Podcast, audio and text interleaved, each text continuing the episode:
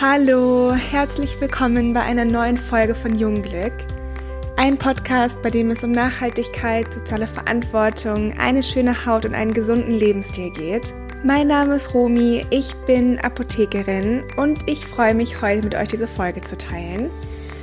Wir haben jetzt häufiger die Frage bekommen, wie man denn die Hautbarriere schützen kann und wie die Hautbarriere überhaupt aufgebaut ist – und deswegen werde ich da heute etwas genauer drauf eingehen und bedanke mich auch auf jeden Fall für eure ganzen Anregungen für neue Podcast-Themen.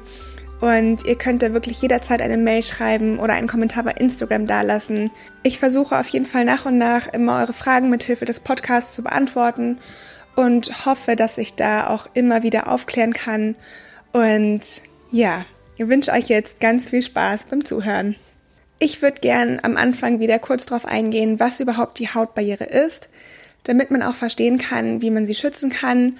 Und ich werde versuchen, das ganz einfach in Anführungszeichen zu erklären, ohne diverse Fachbegriffe oder irgendwie super extrem ins Detail zu gehen, sondern dass es verständlich ist. Also die Haut, die besteht aus verschiedenen Schichten und diese Schichten, die sind nicht komplett voneinander getrennt, sondern die gehen ineinander über.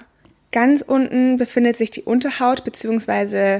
ja, das Bindegewebe und da liegen unter anderem ganz viele Fettpolster, die unterschiedlich dick und unterschiedlich dünn sind und die dienen so als Energiespeicher und als Schutzpolster. Und über dieser Unterhaut befindet sich dann die Lederhaut, in der gibt es Bindegewebsfasern und diese Bindegewebsfasern, die bestehen aus Kollagen und Elastin. Ich weiß nicht, ob ich mich täusche, aber ich glaube, dass jeder von euch schon mal das Wort Kollagen gehört hat, weil ja ganz viele Firmen und ganz viele Hersteller damit werben, dass in ihren Produkten Kollagen enthalten ist. Es gibt ganz viel Kollagen als Nahrungsergänzungsmittel in Form von Kapseln oder es gibt ja auch diese Kollagengetränke, auf die ich auch schon mal in der Folge eingegangen bin. Genau, also das Kollagen ist dafür da, dass die Haut fest ist und dass die Haut dehnbar ist und dass die Haut gesund ausschaut und ja, diese jugendliche Frische hat sozusagen. Und dann gibt es in dieser Lederhaut noch verschiedene Schweißdrüsen, es gibt Muskelzellen, Nerven und auch Talgdrüsen. Und Talg wird jeden Tag produziert und dieser Talg ist auch ganz, ganz wichtig, weil er die Haut geschmeidig hält und vor diversen Hautkrankheiten, Krankheitserregern und verschiedenen Umwelteinflüssen schützt. Die oberste Schicht ist die Oberhaut, also die Epidermis. Und im unteren Teil von der Epidermis befinden sich lebende Zellen, die nach und nach an die obersten Hautschichten gelangen. Dabei sterben sie ab und es kommt zur Verhornung, also zu diesen sogenannten Hornzellen. Man kann sich das Ganze wie so eine Backsteinmauer vorstellen. Also da gibt es diese Steine, also in unserem Fall die Hornzellen. Und dann gibt es noch das Zement. Und das Zement besteht aus verschiedenen Ceramiden, aus Cholesterin und Fettsäuren. Also bildlich gesehen gibt es diese Hornzellen, und zwischen diesen Hornzellen ist so ein fettiges Gemisch und das fettige Gemisch sorgt dafür, dass die Hautzellen zusammengehalten werden und dass das Eindringen von Fremdkörpern verhindert wird. Und das Ganze sorgt auch dafür, dass die Feuchtigkeit in der Haut bleibt und nicht nach außen austritt, was auch ganz, ganz wichtig ist. Also man kann sich das wirklich wie so eine Art Schutzhülle vorstellen. Und diese Schutzhülle hat zwei Hauptfunktionen. Also zum einen wird das Eindringen von Mikroorganismen verhindert und zum anderen wird verhindert, dass wir zu viel Wasser verlieren. Und es gibt jetzt verschiedene Möglichkeiten, diese Schutzschicht anzugreifen. Und da sind tatsächlich Hauptfaktoren Stress, wenig Schlafen, ungesunde Ernährung, Alkohol, Nikotin, Kälte und Hitze, Sonne, verschiedene Umwelteinflüsse und dann natürlich auch noch dieser natürliche Alterungsprozess, das sind alles so Faktoren, die dafür sorgen, dass die Hautbarriere geschwächt wird und dass die Haut einfach immer mehr an Feuchtigkeit verlieren kann, austrocknet und dass eben auch verschiedene Krankheitserreger bzw. Mikroorganismen in die Haut eindringen können. Und ich glaube, dass man ganz gut verstehen kann, dass der allerwichtigste Punkt in der Hautpflege einfach sein sollte, dass die Hautbarriere geschützt wird. Denn wenn wir eine gesunde Hautbarriere haben, haben wir eine gesunde Haut. Wir leiden nicht unter Hautunreinheiten, wir leiden nicht unter trockener Haut. Dieser Alterungsprozess kann tatsächlich entschleunigt werden. Und ja, wir müssen einfach dafür sorgen, dass diese Schutzfunktion aufrechterhalten wird, damit unsere Haut gesund ist, damit wir frisch aussehen, dass, wir ein strahlendes Hautbild haben. Und da gibt es einfach so ein paar Sachen, auf die man achten sollte. Und der erste Punkt betrifft das Thema Wasser. Also wenn wir unsere Haut reinigen, dann verwenden wir dazu ja auch meistens Wasser. Also davon gehe ich mal aus. Und dieses Wasser sollte auf jeden Fall lauwarm sein. Wasser, das zu heiß ist oder zu kalt ist, das sorgt einfach für eine zusätzliche Reizung, greift die Hautbarriere an und das muss in dem Fall nicht sein. Von daher ist es am allerbesten, lauwarmes Wasser zu verwenden. Und es ist auch noch zusätzlich ganz wichtig, dass wir die Haut nicht zu oft mit Wasser in Kontakt bringen.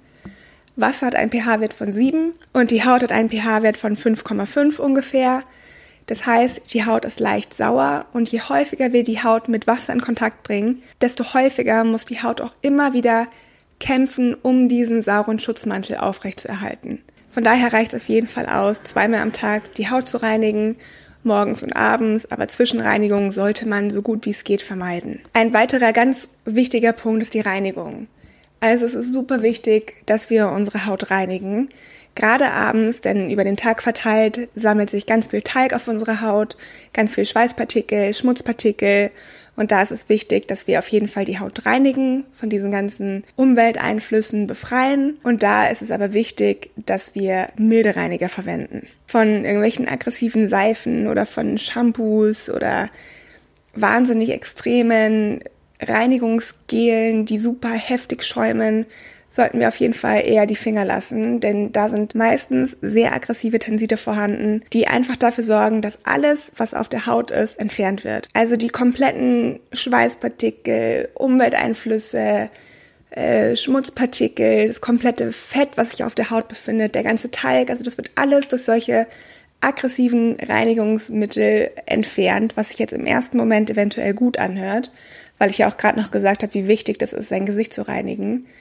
Aber es ist eben auch ganz wichtig, dass man die richtige Reinigung verwendet. Denn wenn wir unsere Haut mehrmals am Tag, morgens und abends, immer wieder Fettfilm entziehen, Talg entziehen, der Haut einfach alles nehmen, was die Haut braucht für eine gesunde Schutzbarriere, muss die Haut immer wieder arbeiten, um eben diese Schutzbarriere zu bilden. Und da kann man die Haut einfach so ein bisschen unterstützen, indem man eben dafür sorgt, dass nicht alles von der Haut entfernt wird, sondern nur das von der Haut entfernt wird, was wir wirklich entfernen wollen. Und das sind natürlich auch Schweiß, Schmutz, Umwelteinflüsse und so weiter. Aber wir müssen einfach dafür sorgen, dass nicht der komplette Talg und nicht der komplette Fettfilm von der Haut entfernt wird, sondern nur das entfernt wird, was wirklich entfernt werden soll. Und da gibt's verschiedene ganz milde Reinigungslotionen zum Beispiel. Und noch besser sind da tatsächlich verschiedene Reinigungsöle, die einfach dafür sorgen, dass die Haut mild gereinigt wird, aber trotzdem effektiv gereinigt wird und dass da trotzdem diese Schutzschicht nicht angegriffen wird, sondern zusätzlich noch unterstützt wird. Dann gibt es noch Peelings, bei denen man wirklich aufpassen muss. Und da rede ich von so physikalischen, mechanischen Peelings. Also diese Peelings, die Partikel drin haben, die man auf die Haut aufträgt, einmassiert und dann mit Wasser wieder abwäscht. Und da muss man wirklich aufpassen, weil diese Partikel der Haut einfach Schaden zufügen. Durch diese kleinen Mikropartikel, die da enthalten sind, entstehen in der Haut Risse und dadurch kann der Haut einfach wieder Feuchtigkeit entzogen werden. Die Schutzbarriere wird einfach extrem angegriffen und natürlich können dann auch verschiedene Mikroorganismen oder Krankheitserreger in die Haut eindringen. Von daher sollte man wirklich ganz, ganz vorsichtig sein mit physikalischen Peelings, beziehungsweise solche physikalischen Peelings eigentlich eher nicht verwenden, sondern auf chemische Peelings zurückgreifen, wie AHA oder BHA-Produkte, die der Haut keinen Schaden zufügen, sondern dafür sorgen, dass die Hautbarriere nochmal zusätzlich gestärkt wird. Dann gibt es noch ganz viele Produkte, die extrem stark riechen. Also wenn ihr sowas zu Hause habt, was super stark nach irgendwelchen ätherischen Ölen oder Duftstoffen riecht, würde ich auch auf jeden Fall aufpassen, denn solche ätherischen Öle, Duftstoffe und so weiter richten eigentlich nur Schaden an. Also ich weiß überhaupt nicht, warum solche Zusatzstoffe überhaupt in Kosmetikprodukten vorhanden sind, weil sie erstens überhaupt gar keinen Nutzen haben, gar keinen Nutzen und zweitens eher dafür sorgen, dass die Haut zusätzlich geschädigt wird, weil die Hautbarriere wieder angegriffen wird und da auch verschiedene Allergien ausgelöst werden können. Also da würde ich wirklich aufpassen. Äh, dann ist es auch noch wichtig, dass man die Haut nicht überfordern sollte. Also es reicht wirklich, sein Gesicht zweimal am Tag zu reinigen. Es reicht, zwei bis drei Produkte aufzutragen. Also man muss nicht sein Gesicht komplett zuklatschen mit irgendwelchen Konzentraten, dann noch ein Serum, dann noch das Gel und dann noch die Tagescreme, dann noch die Nachtcreme drüber und dann am Schluss noch ein Öl. Also da muss man aufpassen. Bei manchen Hautbildern kann es natürlich sehr effektiv sein und helfen. Bei vielen Hautbildern, beziehungsweise bei, ich würde sagen, bei den meisten Hautbildern, wäre das aber eher kontraproduktiv. Also es reichen zwei, drei gute Produkte mit guten Inhaltsstoffen, an die man die Haut auch gewöhnen sollte. Also gerade Produkte mit Retinol oder mit AHA oder BHA. Da braucht die Haut einfach ein bisschen Zeit, sich dran zu gewöhnen. Und dann kann man nach acht bis zwölf Wochen dann auch Effekte sehen. Aber wenn man jetzt anfängt, solche Produkte zu verwenden und sofort irgendeinen Effekt erzielen will, ganz viel Produkt verwendet, verschiedene Produkte kombiniert, um noch schneller ein Ergebnis zu haben, kann das Ganze auch kontraproduktiv sein. Also da muss man auch so ein bisschen aufpassen. Also da sollte man einfach nicht zu viel verwenden und der Haut Zeit lassen, sich an die Produkte bzw. an die Inhaltsstoffe zu gewöhnen. Ein ganz weiterer wichtiger Punkt ist es, die Haut vor der Sonne zu schützen. Also es gibt keinen aggressiveren Faktor bzw. nichts, was so sehr für die Hautalterung verantwortlich ist wie die Sonne. Und von daher ist es extrem wichtig, dass die Haut vor der Sonne geschützt wird und das am besten mit einem sehr hohen Lichtschutzfaktor, um auch sicher zu gehen, dass wir wirklich geschützt sind. Denn die Sonne ist dafür verantwortlich, dass wir schneller alt werden, dass unsere Haut ungesund aussieht, dass sie grau aussieht, matt aussieht und müde aussieht. Von daher jeden Tag im Sommer und auch im Winter einen Sonnenschutz verwenden. Genau, das waren jetzt einfach so ein paar Tipps beziehungsweise ein paar Sachen, die man vermeiden sollte, um eine gesunde Hautbarriere zu bekommen. Wenn ihr Fragen dazu habt, dann schreibt uns super gerne eine Mail oder lasst uns einen Kommentar bei Instagram da. Nehmt auch, wie gesagt, sehr, sehr gerne Kontakt mit uns auf, wenn ihr Wünsche habt, welche Themen wir ansprechen sollten. Gebt uns immer gerne Feedback. Schaut auch auf unserer Homepage vorbei. Ich habe alles dazu unten in den Show Notes verlinkt. Lasst uns auch sehr, sehr gerne eine Bewertung da. Ich persönlich würde mich auch riesig über Feedback freuen wie euch die Folge gefallen hat, was ihr mitnehmen konntet und freue mich auf nächste Woche. Schönes Wochenende. Tschüss!